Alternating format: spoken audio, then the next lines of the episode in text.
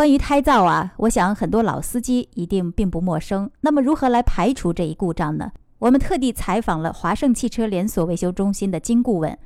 所谓的胎噪呢，就是说一般是因为这个轮胎的胎质过硬，呃，有的车是像这种车是防爆胎，胎质比较偏硬；还有一种是说轮胎的非正常磨损，造成这个轮胎严重变形，行驶起来以后呢有明显的噪音，就所谓的胎噪，就是这样形成的。我们模拟一下怎么排除，这个呢用手放在这个胎面上，由上至下慢慢的转一圈。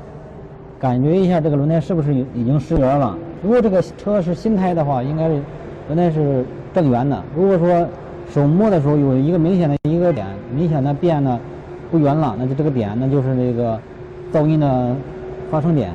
轮胎钢圈、转向拉杆，这个是前面的弯臂、支臂，这个是减震支撑点，一般都是轴承响。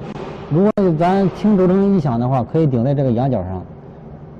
这几个点都可以顶，顶上以后呢，转动轮胎，模拟一下转动轮胎，让轮胎转动，转动以后如果用听诊器，专业的听诊能听出声音来，那就证明这个轴承已经损坏了，或大或小，但声音分两种。假如要正常的话，没有声音的是吗？正常的时候几乎是听不到的。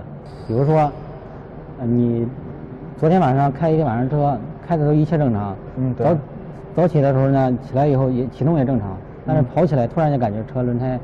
或者说外边噪音比较大，感觉这而且这个声音呢，感觉是在轮胎的随着它的转动，随着车速增快，噪音越来越大。这种情况呢，一般情况下都会有大问题，可以把轮胎把方向盘打死，看一下轮胎胎面有没有粘一些橡胶的东西，或者说塞石子儿。对对，说口香糖了，粘什么橡胶的东西，把它去除掉。这个只要去除掉以后，这个声音应该就没了。这个羊角还可以顶在这个螺丝上，这也是固定轴承那个座螺丝。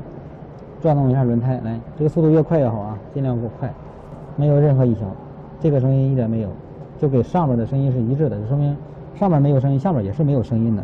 在底下测的是最准的一个点，就在这个接近轴承的这个位置，嗯，是最准的一个点，轴承就在这个附近，这个点是最准的。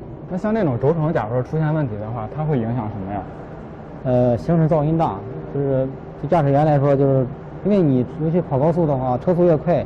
噪音越大，一般是无法接受的。哦，对安全有一定隐患。这个尤其这个胎侧这个面严重磨损了，都属于偏磨，轮胎明显偏内侧偏磨了。